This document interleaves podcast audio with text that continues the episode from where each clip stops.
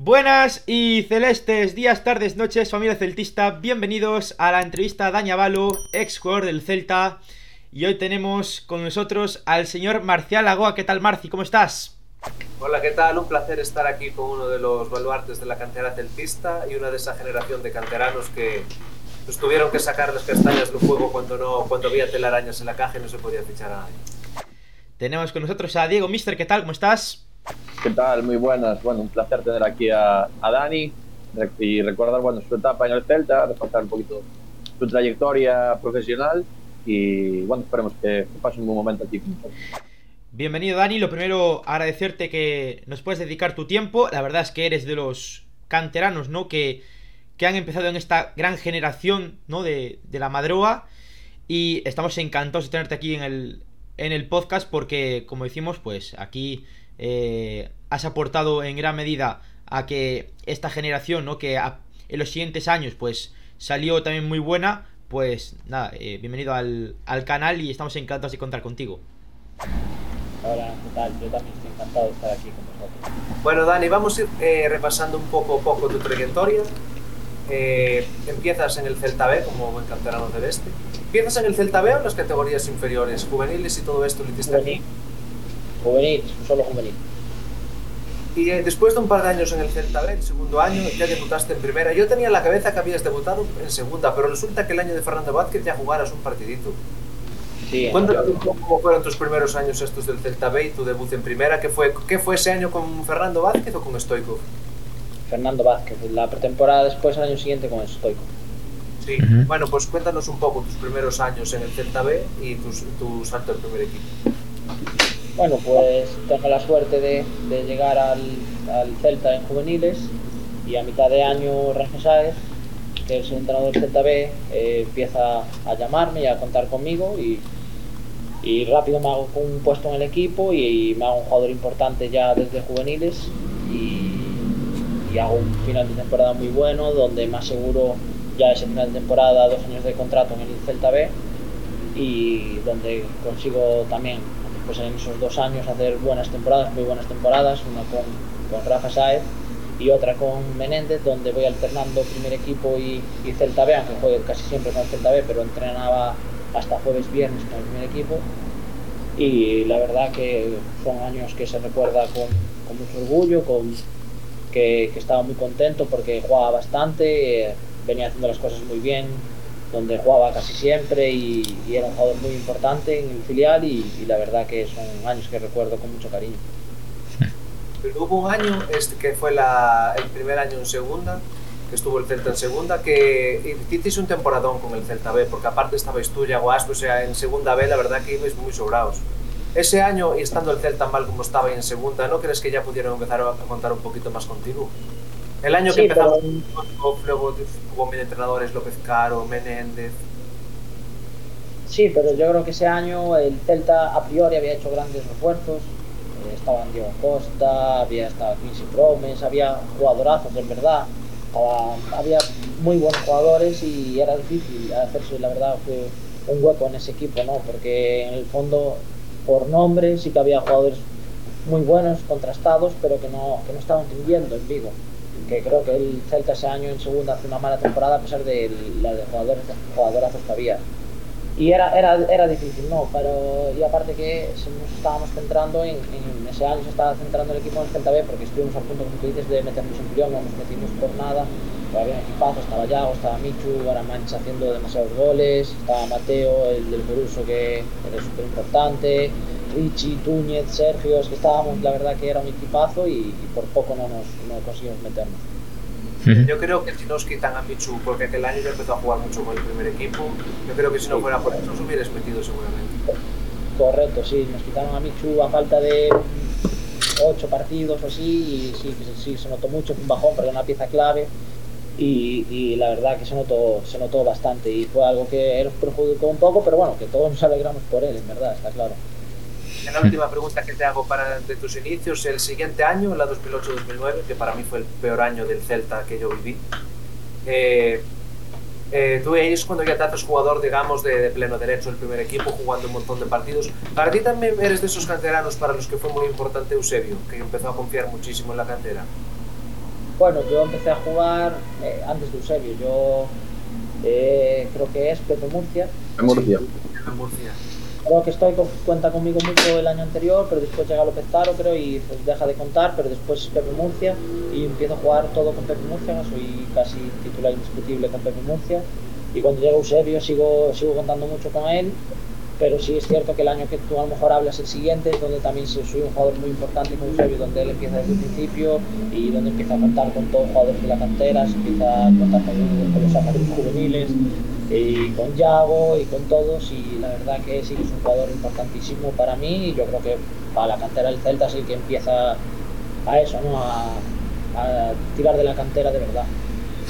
Aparte, ese año, bueno, eh, cuando no pudiste bueno, ascender con el Celta B, eh, es como que un, un premio, ¿no? A, a decirlo de alguna manera, porque al final casi muchos jugadores que estabais en esa generación del Celta B, os encontráis todos jugando en segunda y, y haciendo muy buenas campañas. Sí, eh, teníamos una muy buena generación, pero ya sabemos que siempre es difícil que se apueste por gente de la cantera, sobre todo como hizo el Celta este año, que igual apostó por 6-7 jugadores de una atacada. Es difícil, pero claro, con un entrenador como Eusebio que apuesta siempre por la cantera y que mira mucho por eso, al Celta le vino genial, Eusebio confió y yo creo que la mayoría respondimos durante ese primer, segundo año. Después sí está claro que el Celta empezó a contratar jugadores más importantes, los que nos costaba más o nos fuimos estancando y nos fuimos quedando un poco atrás, pero durante los primeros años creo que la mayoría de los jugadores que venían de la cantera, eh, la verdad que, que lo hicimos bastante bien y creo que cumplimos con creces con lo que se nos requería en ese momento. ¿Crees que se hubiera apostado tanto por vosotros si no estuviéramos en la situación económica que estuvimos aquella? Bueno, nunca sabrá, no, evidentemente si estuvieran muy, muy, bien, pues yo creo que por tantos no, pero yo creo que había jugadores que estábamos llamando fuerte a la puerta, donde merecíamos mucho estar en el primer equipo y igual tantos no, pero yo creo que bastante sí que subiríamos igual al primer equipo, sobre todo si el Celta no estando en segunda división, es a lo que yo me refiero, ¿no? Si estuviese en primera sí que ya te digo que igual sí hubiese sido un poco más complicado. Eh, las siguientes dos temporadas, la, la 8, 9 y 9, 10, eh, destacaste muchísimo, ¿no? Eh, tanto que la 10-11 eras titular prácticamente indiscutible. Una temporada que estuvimos a punto de ascender a, a Primera División. Yo me acuerdo de esa temporada perfectamente. Una buena temporada, tú marcaste también 3-4 goles. Fue una buena temporada tuya a título personal. Y mmm, quiero que me cuentes un poco cómo fue esa temporada. Ya varios jugadores de esa plantilla pues estuvieron por aquí. Eh, Paco Herrera también estuvo eh, en esa, bueno, en el podcast. Y Cristian Bustos y López Garay nos lo contaron un poco por encima. Pero bueno, quiero que nos lo cuentes también porque eh, como rol de canterano aquella eliminatoria en Granada, ¿no? Aquella tanda de penaltis que al final fue fatídica, yo creo que reforzó un poco al equipo de cara a la siguiente, del ascenso.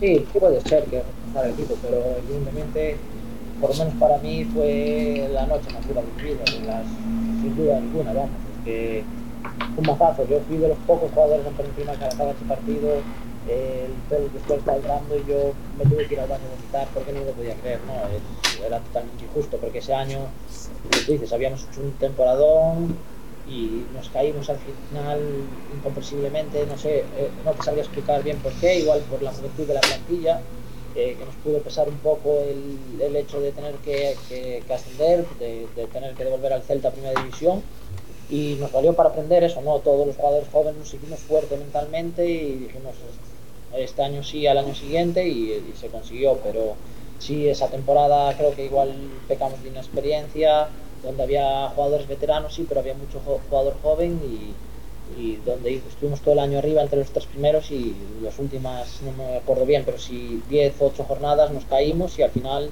creo que nos clasificamos quintos. Yo cuando estuvimos primeros y segundos casi todo el año y bueno, temporada muy ilusionante donde verte ahí arriba con el Celta para mí era increíble, donde decir, Buah, estoy a punto de ascender con el equipo de mi vida era la hostia para cada partido y la verdad que sí, ese año fue uno de los años que, que más contento estuve en la plantilla en el Celta y, y una pena no haberlo conseguido ya en ese año. Al año siguiente sí que se consigue el ascenso, pero tú la primera vuelta apenas cuentas para el entrenador, apenas juegas cuatro partidos y te vas cedido a Tarragona. De hecho, el Celta medio asciende en Tarragona. ¿Cómo te sentó a ti no, no estar, o sea, no formar parte de la plantilla en el momento del ascenso y por encima estar en el equipo que jugaba contra el Celta cuando prácticamente ascendimos, que fue allí? ¿Te Sí, sentías bueno, muy eh? O sea, era, una ¿eh? sensación muy rara. Era una sensación muy rara, en plan, asciende el Celta ahora, no estoy yo ahí, por encima juego contra... O sea, ¿cómo, cómo fue tus sensaciones en ese momento? Bueno, yo, yo como no jugaba, porque pedí no jugar ese partido, lógicamente, eh, para mí eh, eh, es feo decirlo, pero es que es lo que sentí en ese momento. La gente que me conoce y que estaba por allí lo sabe. Yo iba con un Celta a muerte, evidentemente, querían que mis compañeros ganaran.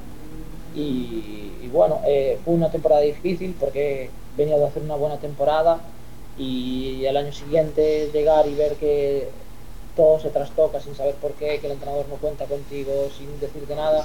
Es una temporada muy difícil y la verdad que fue, muy, muy jodido y tomar la decisión de salir cedido sobre todo fue lo peor que me pudo pasar de, de irme del Celta que no me lo esperaba y bueno, pero bueno, después ver que mis compañeros estaban haciendo las cosas bien y que lo iban a conseguir, pues para mí fue una, al final acabó la temporada de la mejor manera posible. Pero en el, el Tarragona jugaste tus buenos 17 partidos, según veo, no te tan mal.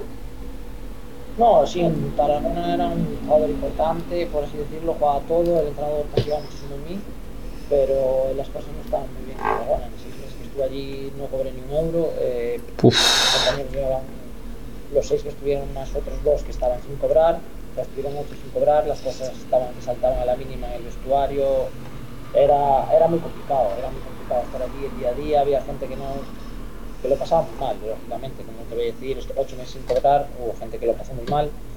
Son cosas que pasan en el fútbol de antes, porque ahora ya no pasa tanto, pero antes sí pasaba bastante, sobre todo cuando las cosas no iban bien. Y nada, fue una decisión que tuve que tomar rápido porque fue en una o dos semanas que me dijeron que querían que saliera cedido para que porque querían que tuviera minutos y, y no lo pensé bien y fui al primer equipo así que me vino a la cabeza, que me, que me llamó y, y bueno, me preguntaba por esas cosas, ese, ese, tipo de situaciones y la verdad que fue, un año, fue una estancia difícil por eso, pero como te digo, al final acabó bien porque mis compañeros consiguieron el ascenso. En el partido eh, el ascenso del, eh, del Tarragona contra el Celta, dices que tú ibas con el Celta, pero tu equipo ya no se jugaba nada. Nada, nada, por eso. No, solo, solo fastidiaría que se jugaba el ascenso, ¿sabes? que, que bueno, yo creo que el sufrimiento sería el mismo, pero bueno. Sería otro... Puede ser, pero no se juega nada, o sea que. Más claro no lo podía tener.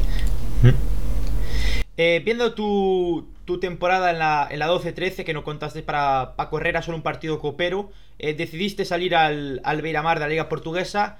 Eh, ¿Qué tal por tierras lusas? Muy bien, eh, fue uno de los años que mejor me lo pasé. Eh, llegué a Portugal con el entrenador que, que, me quería, que me llamó, y a, las, a la semana de llegar jugamos contra el Oporto, si mal no recuerdo mal, en casa, juego 15 minutos, perdemos 0-1 y, y, lo echan. Entonces digo, Buah, a ver ahora quién viene y firmaron a Cospiña, el entrenador, el jugador este del Atlético Madrid, el medio centro defensivo, y las dos primeras semanas eh, no juego ningún minuto, voy convocado pero no juego y, y, me voy a hablar con él y digo, ¿qué pasa? Ya dije, es que me sale todo mal. Y me dijo que no me conocía, pero que me estaba viendo entrenar y que le gustaba mucho. Y por sorpresa, las últimas 8 o 9 jornadas que faltaban, me vio entrenando y me dijo, para mí a partir de ahora vas a jugar de medio centro. Me dio una sorpresa enorme, me pone a jugar y me dice al acabar el partido, a partir de ahora tú y 10 más. Entonces eso es importantísimo, es una confianza enorme y, y la verdad que fue una experiencia súper bonita en Portugal, donde creo que hice un, un, fútbol muy bueno, donde disfruté muchísimo, una posición nueva y que me encantó, la verdad, porque era todo el juego pasaba por mí, todo el, todo el balón parado, todo el juego ofensivo y la verdad que disfruté muchísimo en Portugal. Uh -huh. En Portugal eh, marcaste, creo que un gol olímpico, ¿no? ¿Puede ser? Sí, un gol olímpico, fue uno de falta. Yo te quiero preguntar, sí, eh, mister, eh...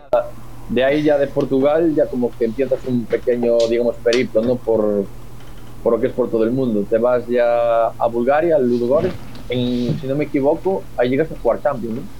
Sí, sí, sí. Y llegaste a jugar en el Bernabéu también, creo, ¿puede ser? ¿Qué, recuerdos tienes de, de ahí de Bulgaria?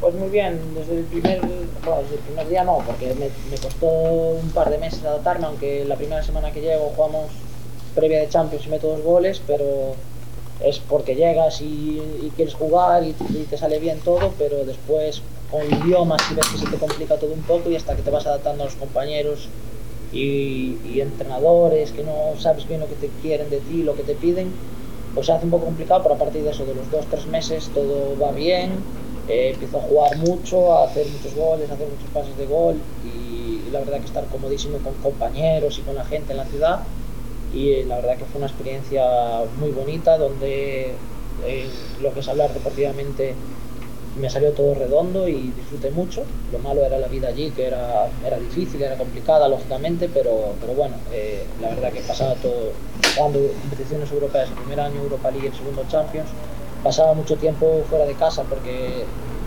jugábamos en Sofía, no jugábamos en la ciudad, eran 5 o 6 horas en autobús y pasábamos dos, dos tres días con el resto lo pasábamos fuera. ¿Se podría, se podría decir que tu etapa en Bulgaria, por lo menos lo- los números así lo dicen, que son las mejores, eh, digamos, temporadas en tu carrera? Sí, por números sí, pero yo creo que como jugué en Portugal o mis primeras etapas en el Celta, que no, no jugué en Bulgaria, sí, ni de broma. Pasa que al final lo que marcan son los números, pero Hmm. yo recuerdo, si me hablas futbolísticamente como jugaba en el Celta a mí antes de llegar para Correra, que era un, era, fue un entrenador que no, no quería que hiciera lo que hacía en el Celta, que era encarar todo el rato, ir a por el rival, que es lo que me decía Eusebio, Pepe Murcia o Ramazáez o Alejandro Menéndez, que era lo que querían. Eh, en esas etapas creo que tuve un fútbol muy bueno donde destacaba mucho más que lo que hacía, por ejemplo, en Bulgaria, pero en Bulgaria al meterme más por dentro y jugar más asociativo y llegar más a área, claro, ahí están los números, al final y el fútbol lo que se mira son los números. De hecho, estás en los anales de la historia del, del Ludogorets porque fuiste el, el primer gol. O sea, anotaste el primer gol del, del Ludogorets en la Champions. Sí, el primero entonces sí. Eh, es más, eh, yo hace tiempo me acuerdo que, que saliste de las noticias porque decían que allí eras un ídolo local en, en Bulgaria. Y, y bueno, la verdad es que me, me alegró porque aquí igual no se te dio la oportunidad en primera división que, que igual merecías. Y, bueno, me alegré en aquel momento porque allí te dieron la oportunidad de, de poder jugar competición europea, la máxima competición europea, en este caso la Champions y, disfrutaste. Después, eso sí, eh, eh, te vas al Sivaspor turco, que no tienes la misma continuidad que tenías en, en Bulgaria. Sí, sí. Fue, fue mi peor etapa, sin duda, la de Turquía, porque me tocó con el conflicto allí en Turquía, los compañeros en este caso eran difíciles, no como en otros casos que me tocaron bien. Era difícil estar allí, era muy difícil, la vida también era difícil y la verdad que era difícil pensar en, el fútbol. Yo estaba allí y estaba deseando marcharme, y estaba deseando que llegara el mercado de invierno para marcharme, porque no contaba mucho con el entrenador que había cuando llegué, pero es cierto que después, en diciembre o finales de noviembre, eh, viene un entrenador nuevo, un entrenador que venía de jugar al fútbol y que, que, sabía mucho más que el anterior, la verdad, porque era la verdad que primero era un desastre. Y cuando llegó ese entrenador empezó a contar un poquito más conmigo, decía que quería que me quedara, que no me fuera, que me veía cosas tal, pero es que yo ya estaba con la cabeza en otro sitio y la verdad que por suerte tomé la decisión de salir y fui al Alavés que conseguimos el ascenso a Primera División, que es una, una etapa muy bonita. Efectivamente.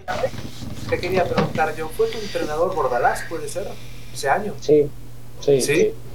Es que este hombre siempre suscita muchas... ¿Cómo es ese tío como entrenador? Porque yo veo sus equipos y veo las cosas que hace a veces y digo yo, joder, este tío es que es un terrorista. Ah, un, fe- un fenómeno, un fenómeno. ¿Sí? La verdad que con decirte que a mí me convenció con que tenía que eh, defender, pegar, apretar, ya con eso ya te digo todo, ¿no? A mí me convenció totalmente. La- pero de- de- sufría muchísimo entrenando porque si hacía una posición y había 10 pases de un equipo, pues lo paraba y se cabreaba.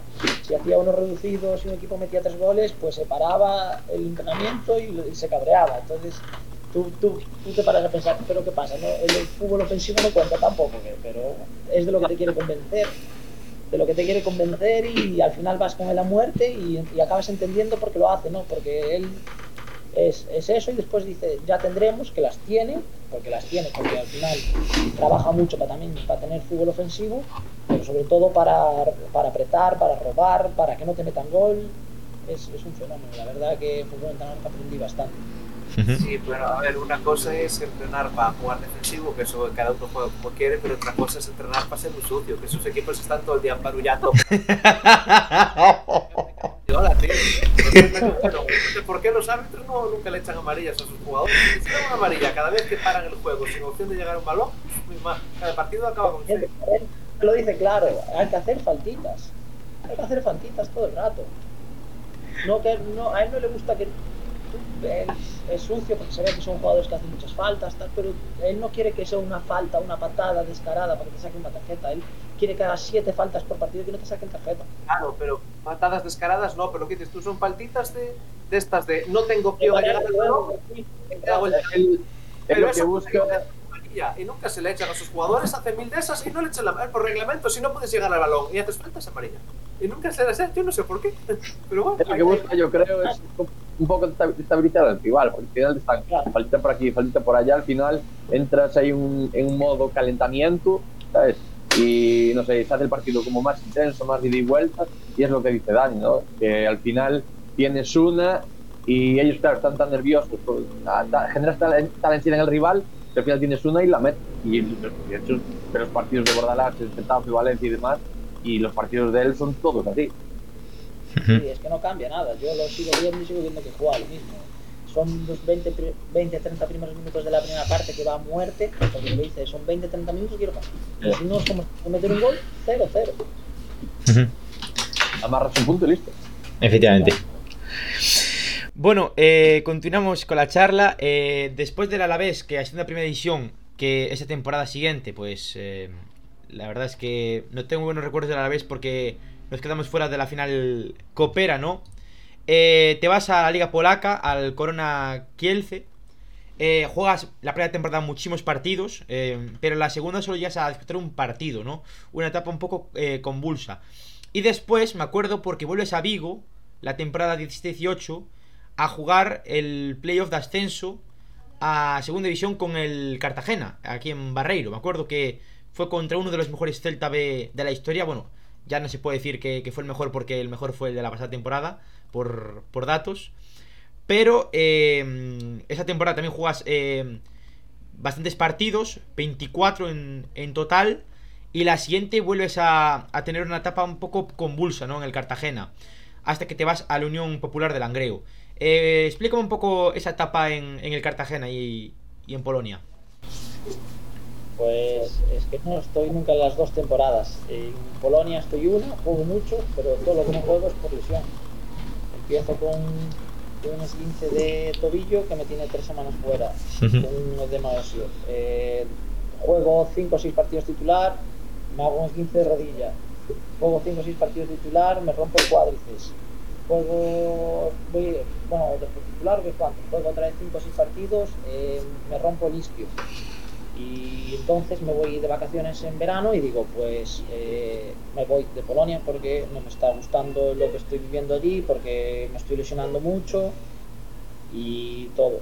Llego a la pretemporada hay entrenador nuevo es un entrenador alemán que habla un poco de español y me ve en una semana y me dice eh, le digo que me quiero ir y me dice no tú mientras esté yo aquí tú no te vas.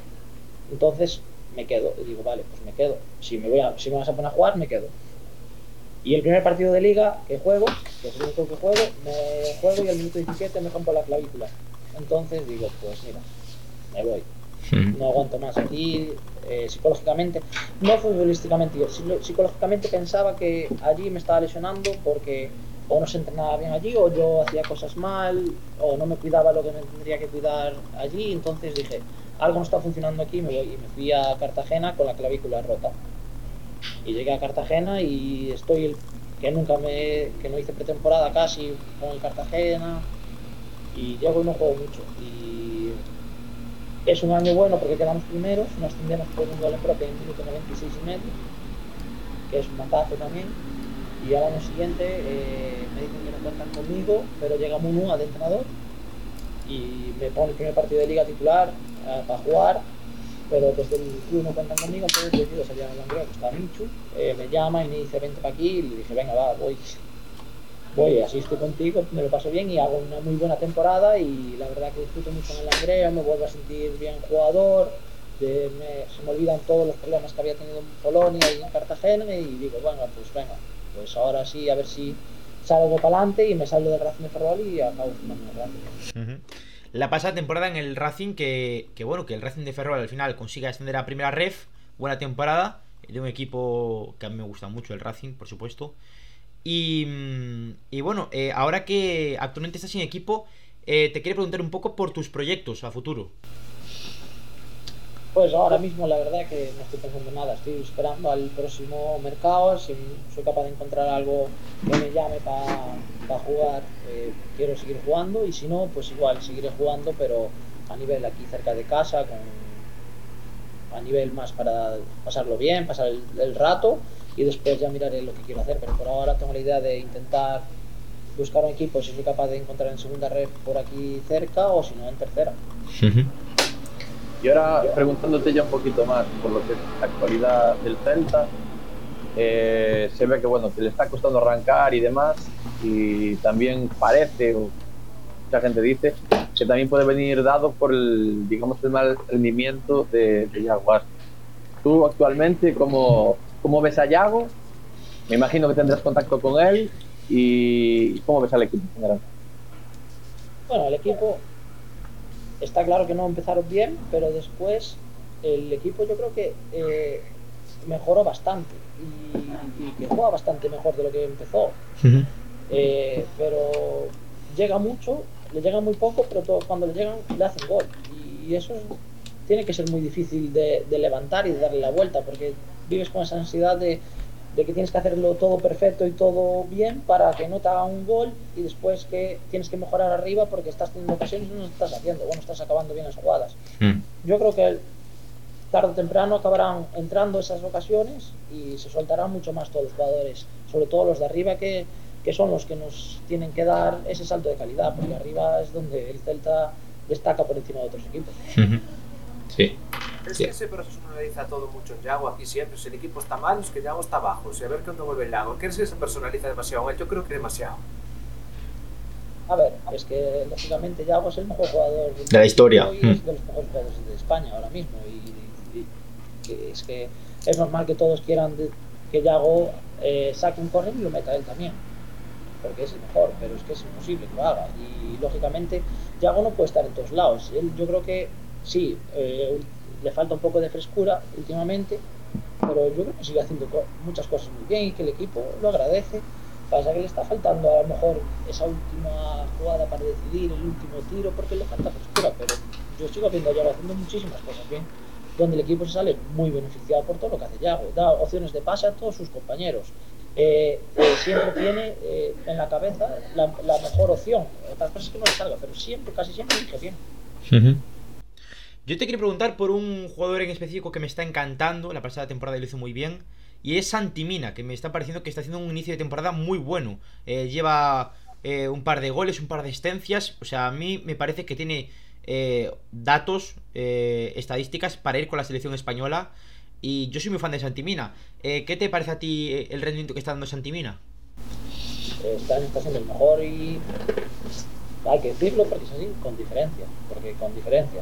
Están por encima de dejarse los huevos como hizo siempre, porque en eso no hay nada que decirle, se deja los huevos, lucha, mete en la cabeza, como digo yo siempre, un avispero si hace falta, ese chaval tiene que salir de los partidos y lo tienen que sacar en camilla porque no, no es normal como, como pelea los 90 minutos, como se deja los huevos todo el partido, pero por encima este año está decidiendo bien casi siempre, está ganando casi todos los duelos aéreos, también flipo que gana casi todos los duelos aéreos y está decidiendo casi siempre todo bien, que era lo que yo creo que a Mina le faltaba y, y, la verdad que está haciendo para mí un temporadón y ojalá pueda seguir a este nivel, porque si sigue a este nivel y el equipo, como se digo, la gente de ataque la acompaña, va a ser importantísimo para el Celta porque yo creo que mira puede acabar muchos goles este año si, si al final la gente de arriba que le tiene que acompañar la, la acaba acompañando. ¿A dónde, ¿En qué posición crees que podemos acabar? A mí me gustaría eh, acabar entre los 10 primeros. Hmm. Ojalá. Tal y como está la cosa, ahora mismo te lo compro. En pretemporada no, ahora, ahora sí. Bueno, yo, yo en pretemporada también. Séptimo por lo menos, pero ahora y viendo como hay muchos equipos que están muy fuertes, pues te digo, ojalá. Yo creo que va a cambiar la cosa. Aún estamos en la jornada 9. Hasta la jornada 10 no se puede empezar a ver un poco cómo va a ir el, el asunto. Eh, yo te quiero. Te digo que ojalá entre los 10 primeros, pero ahora mismo. Te quiero preguntar por dos futbolistas, dos fichajes nuevos. Uno, eh, creo que llegó a coincidir contigo, Matías Dituro. Eh, no sé si compartisteis entrenamientos o no. ¿No? No, no, no. Pero mm, es verdad que estuvo la temporada del ascenso. Bueno, claro, estuvo la temporada del ascenso en, en el Celta. Eh, bueno, pues Matías Dituro, te quiero preguntar por él y por Javi Galán, que son dos jugadores que a mí me están encantando. Pues Javi, te voy a hablar de primero, que Javi eh, eh, lo veía en el Huesca y yo siempre hablo con mis amigos por los grupos del Celta que tengo, voy a Balaídos cuando puedo y estábamos todos como locos porque se firmara, pero todos como locos porque se firmara, porque lo veíamos y decíamos, es el lateral perfecto para el Celta, porque es un jugador con buen pie, que sube mucho la banda, por encima es duro defensivamente y sabíamos que un jugador que le venía perfecto y como el, niño el dedo al Celta como parece que, está saliendo, ¿no? que para mí creo que es uno de que está rindiendo bastante bien este año. Y Matías, la verdad que me llevó una gran sorpresa con él, ¿no? porque no lo conocía para nada, no, no sabía de su etapa en el Celta, no me acordaba, la verdad. Sí que es cierto que cuando hablé con Sergio cuando lo firman, hablo con él porque vi que venía cuando él estaba en el Celta B y le pregunté, me dijo que era un tío que trabajaba muy bien, que era muy bueno, que era muy disciplinado y me habló muy bien, pero la verdad que a los dos nos sorprendió el rendimiento y la verdad que ojalá siga así porque es un tío que nos está dando la verdad ahora bastante, bastantes puntos y mucha vida. Yo te quería preguntar ya por, por, mi parte el último nombre en particular y es por emblemático por Escoña, por Denis Suárez que siempre se dice que tiene que ser la brújula de este Celta y parece que los días que no está es como que no carbura el equipo y es un, es un jugador que nos da la sensación de que o se, le, o se le alaba en exceso o cuando no juega bien se le mata demasiado. Sí. Vale, pues yo soy de los que lo en exceso. Yo es que a Denis lo vi, creo que era cadete y subió al primer equipo con Eusebio. O, o, o, juvenil de primero cadete y subió al primer equipo con Eusebio a un partido de, amistoso no me acuerdo bien en dónde, con nosotros, con el primer equipo, y, lo vi y dije, no puede ser verdad. Dije, este chaval no puede ser verdad. Porque tiene una calidad, tiene una visión de juego, tiene trabajo, y, y de aquella tenía un cambio de ritmo impresionante que pues, siempre se le vio y ahora eso, eso lo perdí un poquito pero mejoró en muchas facetas de juego y, y la verdad que me parece un jugador imprescindible para el Celta porque es buenísimo pero sí es cierto que yo creo que no dio el máximo que puede dar, porque me parece que si lo hubiese dado nadie, está, nadie lo pondría en duda ni un poco, porque me parece un jugador diferencial, pero diferencial de verdad además. Uh -huh. Y ahora, en relación a esto que estábamos hablando, quiero hacerte bueno, un par de preguntas. Eh, hablando ahora de un poco de Denis, ¿tú ves a Denis eh, después bueno, de todo lo que pasó con las declaraciones por parte de Mourinho y demás? ¿Tú crees que Denis eh, el año que viene y las temporadas siguientes lo ves en el Celta. Ojalá. Ojalá, ojalá arreglen ese problemilla, si lo hay, que es que yo no sé si lo hay o no todavía.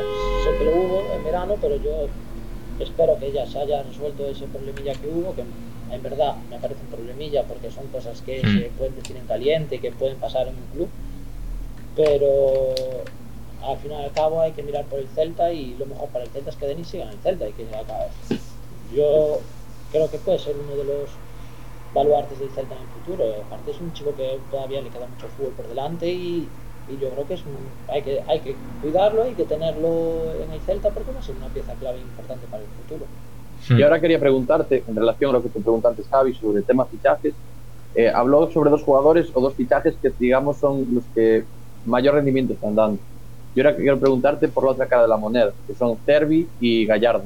¿Cómo ves estos dos jugadores? Cervi le veo mucho potencial. Yo creo que, eh, aparte de yo que soy un friki de fútbol, lo vi mucho y sé que sé lo que es capaz de hacer, que no lo está haciendo en el Celta, es la verdad, es un jugador que es de ir a por el rival, de encarador, eh, que siempre está apretando, que se ofrece por toda y que quiere siempre la pelota, ¿no? Y aquí parece que, eso le está costando un poco. Yo creo que no sé si es por falta de, de adaptarse un poquito, o por falta de confianza, de no verse al 100% metido en el equipo, no lo sé. Y de Gallardo no te puedo hablar, eh, la verdad, porque no lo vi, en la Liga de Estrellas sí que no la veo, no lo vi y, y, poco juego en Celta, ¿no? Sé que es un jugador que puede dar mucho para los últimos minutos, como el otro día contra el Sevilla, que creo que entró bastante bien. Generó un par de ocasiones, descolgando balones y asociándose dos taconazos bastante buenos, quiero, creo recordar. Y bueno, que tiene que ir poco a poco y, que es un jugador que es un delantero y es eso, para los minutos cuando el equipo lo necesite tendrá que aportar. La verdad que necesitamos de todos y ojalá sean capaces de demostrar lo que el potencial que tienen. Con respecto, con respecto a Cervi, eh, ¿tú crees que, eh, digamos, que si no consigue arrancar, empieza a haber cierto run run por parte de la afición, como pasó, por ejemplo, en su día, ¿no? Con el remor, que se fue pues, una pasta por él? ¿Crees que eh, puede llegar, llegar a ese punto de que la gente pues empiece a decir, no, este tío valió tantos millones de euros, no acaba de rendir, eh, incluso que el Celta pues, puede ir mal, que Dios no lo quiera, ¿no? Entonces que ataquen a, a Cervi. Sí, eh, eso mismo comenté yo por, por, los grupos del Celta cuando hablamos, tengo grupos del Celta con amigos, el grupo de la Peña del Celta, y dije que me, me parecía un poco el, ese, ese caso, ¿no? El Remor tenía más presión, evidentemente, son 13 millones y el Remor todos sabemos el pedazo futbolista que era antes de llegar a, Vigo, porque todos lo conocíamos y todos sabíamos y aparte de dónde venía. Tenía más presión, pero sí es muy parecido porque son jugadores del mismo perfil, del mismo perfil uh -huh. donde si no, creo yo, no tienen toda la confianza del cuerpo técnico, compañeros y sobre todo como la les pueda venir encima, eh, puede ser que sea eso donde pueda venir el bajón del rendimiento de los jugadores. Uh -huh. Sí que me parecen eh, muy similar los dos. Ojalá que no salga igual, por favor. Yo te hablando de la de la afición y tal, eh, ¿tú cómo ves a Bryce Méndez? Porque parece que es un chaval que últimamente no le están saliendo las cosas. Y yo lo veo, él, él en su día dijo que fue el psicólogo por presión y tal, el psicólogo deportivo aquí del club.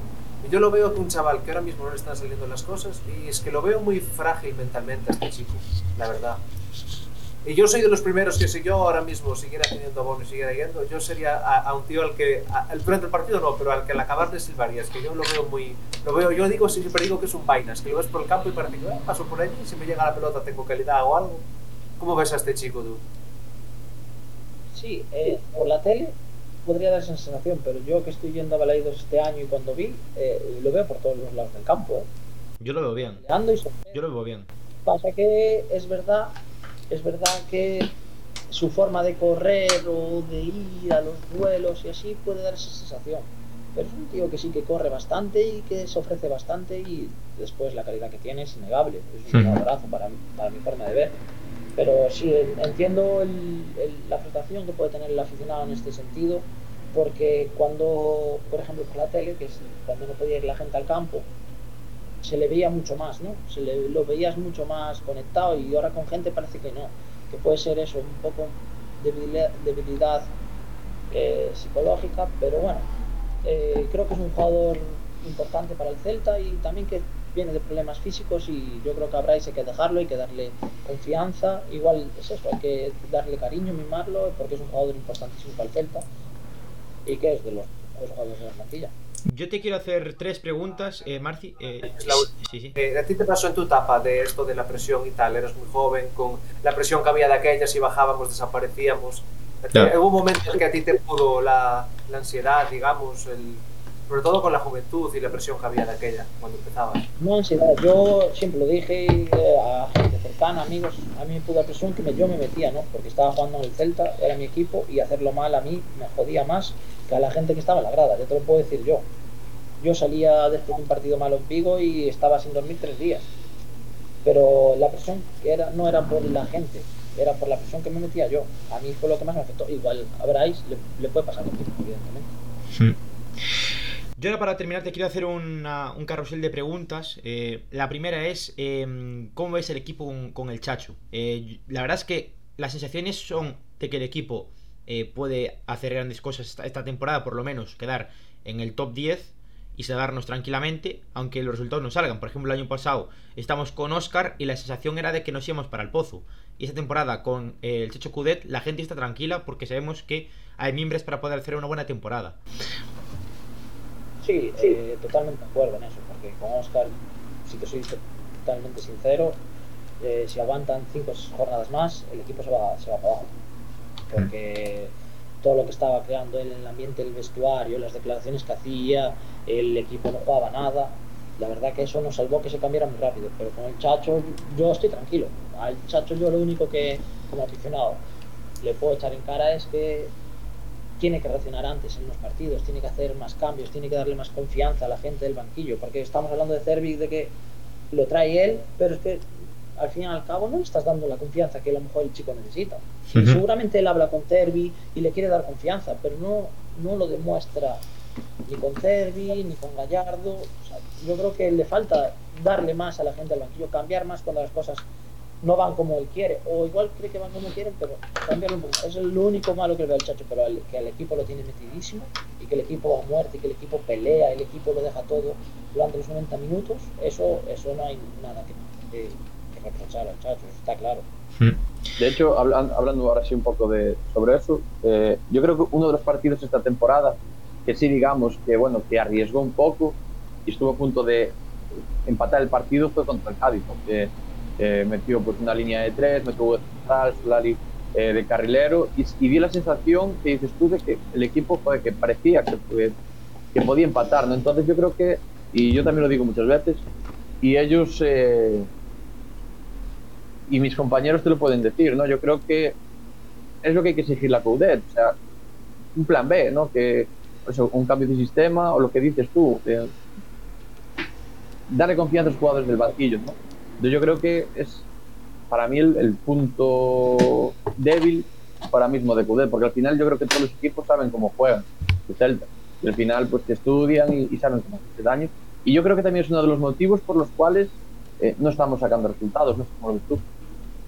Sí, lo veo igual, porque el día del Cádiz yo creo que el Chacho, la imagen yendo para los banquillos, o para el vestuario, es decir, de enfadado, de decir voy a reventar con todo, y sale y, y cambia todo. Dice, me tienen estudiado perfectamente eh, un entrenador como Cervera, que es, lo, que es lo que tiene, que estudia al rival y busca las debilidades y dijo, pues tengo que cambiarlo. Le cambió y, Aparte, y la última parte puedes quedar 4-2. Aparte Cervera ya venía caliente la temporada pasada, que atrapó cuatro en primera parte y fue la mejor racha de Coudet. Claro. O sea que venía caliente y sabía que lo que jugábamos. Verdad que Cervera para mí es uno de los mejores entrenadores ahora mismo de, de primera división porque dices tú, estudia mucho al rival, sabe cómo jugarte, sabe unos años y defensivamente el Cádiz es un equipo que en bloque defiende muy bien y arriba con, con Negredo y compañía tiene una, pues y fue lo que pasó en vivo. Tuvo dos y metió, bueno, no, tuvo una, tuvo el penalti y dos goles. O sea, y pues encerrarse atrás y bueno, al final sí el Celta se empujó, tiró, tuvo sus ocasiones y, y a mí me he dado por eso, por el cambio de sistema y el cambio de chiste tuvo ver que yo por ejemplo otro día en Sevilla también lo pedí, dije, vas perdiendo 0-1, el equipo ah, mete algo diferente, ¿no? entonces eh, yo ahí creo que estamos de acuerdo un poco en, en esa visión. Bueno, para ir finalizando, Marci, eh, voy a hacer las típicas preguntas. Eh, una es, como canterano que has sido, eh, si me puedes eh, pronosticar algún jugador que te guste mucho para subir al primer equipo. Gaby Veiga. Gary Veiga. Mm. Yo le sumaría... Me gustaría, me gustaría que, que me jode eh, decirte Iker Losada porque Sí. lo conozco, es cerca de aquí y tal, pero Gaby Veiga es debilidad, pero es, es un Mm. Gary Veiga y Kerlosada, es lo que te voy a decir. Eh, hacer otra pregunta Sí. canterano, que es que ahí tenemos dos centrales que a mí me encantan, que son Carlos Domínguez y, y Fontán. Que la gente los critica mucho cada vez que cometen un error y tal. Y yo, llámame loco, no sé qué opinas tú de estos chicos, pero yo en verano decía, a mí me da igual que no me traigan a Murillo. Con estos dos chavales, Aidú y Araujo, yo me quedaba. Y la gente, los- el, el día del penalti tontito de Cádiz, le fueron encima al chaval. Joder, son chavales jóvenes que cuando cometes esos errores a alguien, otro, un, yo que sé, Murillo tal, no, no se le va tanto encima. Sin embargo, unos chavales ya, claro, es que son inmaduros y tal. ¿Tú qué opinas de estos jugadores? ¿Crees que se les debiera dar más bola? O, bueno, ¿cómo los ves en general? Yo soy pro Fontán, es que me encanta, me encanta. Tiene una salida de balón limpísima, puede jugar de central izquierdo, de lateral izquierdo, es joven. Eh, aunque el día que se más le criticó por no ser duro un penalti, es un jugador duro cuando lo viene en Celta B, que va duro al choque, va bien por arriba, anticipa, es rápido, no es lento, aunque lo pueda parecer. Yo soy pro Fontán. A Carlos lo vi menos, tengo que decirlo. Lo vi en los partidos del primer equipo y algunos con el Celta B. No te puedo hablar tanto, pero, pero de Fontán sí que te digo que para mí tiene que ser un jugador que sea, eh, si el Celta quiere, central para 10, 12, 15 años. Es un central zurdo con esa salida de balón. Como lo, como lo hagan bien, la verdad que hay jugador para mucho tiempo. Lo que sí igual le puede afectar que es un jugador que no tiene experiencia en primera, digamos que se quedó un poco en el primer equipo eh, de rebote, por decirlo de alguna manera, ¿no? De que, bueno, eh, al final Oscar tiró de gente de la cantera, él ya se quedó en dinámica de primer equipo, entonces yo creo que es igual un poco lo que le puede, la gente le puede achacar, ¿no? Sí, la, a ver, la gente la verdad que eh, se enfada cuando hay fallos, ¿no? Y Fontán tuvo ese fallo del penalti que costó caro, que fue contra el Cádiz además, que el partido que hablamos, que era un partido para ganar y se, y se perdió en casa y, y, la gente se me achaca, ¿no? Pero joder, hay, pues, son chavales que... Hay que darles no confianza. Todo perfecto, ¿no? Es Mm. lo- de verdad que lo, lo- lo intentamos, ¿no? Ya para poner, pero hay veces cosas que no te salen bien por la circunstancia que sea, en ese momento eh, te faltó la concentración o lo que fuera, y ya está, pero yo creo que Montán siempre vi buenos partidos con primer equipo, la verdad. Es, ese, ese día puede ser que fuera el peor partido de Fontán y lo, lo está pagando caro. Y yo creo que va a aprender de esto porque lo está pagando caro porque no volvió a jugar desde ese día y, y va a aprender mucho de eso y le va a hacer muy fuerte y le va a hacer más jugador, yo creo, a partir de ahora. ¿No te parece un poco injusto? Porque decimos, claro, es que aquel día cometió ese fallo tal. ¿Cuántos fallos cometió Murillo, por ejemplo? O a lo mejor otros... Mil, ¿Qué pasa? Y claro, lo comete un canterano y claro, es que a mí me dijo un amigo, es que es un canterano, es inmaduro. Eh, no, ese, ese fallo no lo comete si es más maduro. A ver, ¿cuántos fallos cometió Murillo con el sprint? Sí, al, fi- al final es verdad que a los canteranos. Pero Sí. Pero también, Se la, se la te- Lo dijo Coudet en rueda de prensa, ¿no? Le, le dijo un fallo de inexperto, ¿no? Un fallo de, de, de un jugador inexperto, ¿no? Sí, pero yo lo también creo que, que esas críticas también vienen dadas un poco por la situación del Celta, que el Celta igual estuviese en, en ese, en ese momento, pues en mitad de tabla, pues eso, vas ganando un partido, empatando y tal, no pasa nada, pero al estarse jugando el despegar contra un equipo que es de tu propia liga, ahí sí que es cuando la gente, obviamente, lo machaca. Pero yo creo que aún así, el aficionado del Celta sabe lo que dice Dani, ¿no? Que Fontán es un jugador para muchos años Sí. para, para el Celta. A mí estoy con él, o sea, tiene eh, una proyección, pero vamos, brutal. A mí también me parece como acaba de definir Dani, o sea, un jugador que tiene buena serie de balón, es un jugador aparte zurdo, central zurdo, que se puede eh, desenvolver las, las posiciones de la central, va bien por arriba, o sea, me parece un jugador muy, muy completo, que le falta es eh, curtirse, tener minutos y, y obviamente oportunidades, y es para mí me parece un señor central. Lo que sí no, no estoy muy de acuerdo con lo que decía Marcel al principio, da igual al principio de temporada quedarte con Edu Araujo y después pues, dos centrales canteranos, ¿no? Yo creo que eso sería un poco, un poco riesgo. Al final lo que te da Murillo atrás es jerarquía, que es lo que le hace falta al Celta, es que tal vez le falte a Araujo, que más que a Edu, ¿no? Que le- que- sí, sí. Yo estoy un poco por ahí. Eh, bueno, para terminar ya vamos a hacer las preguntas míticas de Marci. La primera es, eh, bueno, házselas tú, Marci. Eh, bueno, eh, eh, hoy voy a cambiar la primera porque se me quedó una en el tintero por hacerle, que es si crees que cuando hiciste un temporada en Portugal y el Celton estaba en su segundo año en primera, si crees que no te pudieron haber dado aquí una oportunidad de jugar en primera. Ojalá, ojalá, ojalá, ojalá me lo hubiesen dado, pero eh, sabían que había un interés de un equipo y era un jugador con el que igual no contaban, entonces habiendo un interés de un equipo detrás, fue todo así. Porque yo quería probar hacer la pretemporada con un entrenador nuevo que no fuera Paco Herrera, aparte que me hacía muchísima ilusión, que era Luis Enrique, probar con él. Y, pero bueno, el interés del equipo de Ludo Gores hizo que todo saliera como yo no quería y me tuve que ir a donde en principio no quería, aunque después me salió bien. ¿Llegaste a hablar con Luchu? La... No, nada, nada. No, no, no, no, no, no me pude. No, porque en Bulgaria empieza todo muy pronto, o sea, yo Hmm. no tuve vacaciones ese verano. Entonces ya te voy a hacer las míticas míticas. Eh, ¿Mejor entrenador que hayas tenido? Va a pillar, Marci, eh. ¿Quién? Eusebio, Eusebio. Dijo Eusebio. Eusebio. Mm. Buena elección, buena elección. ¿Mejor jugador con el que has jugado? Y Aguaspas. ¿Te esperabas lo que llegó a ser? Sí. Sí, Desde el primer día que lo vi en juveniles. Y eso te lo pueden decir todos mis amigos. sí. Todos. Bueno, a lo mejor por cabeza en principio se lo pudo desviar, ¿eh? pero al final se lo pudo ir. No, pero yo me fijo en En lo futbolístico. capaz de hacer entrenando y dices tú. Yo cuando lo vi a él dije, si son todos como él, aquí no me quedo. Me van a echar. Y entonces ahora lo que me queda es mejor jugador contra el que hayas jugado, que habiendo jugado Champions, habiendo jugado contra el Bernabéu. Seguro que algún jugadorazo te enfrentaste. Es que si voy a lo seguro te puedo decir Cristiano Ronaldo, ¿no? Pero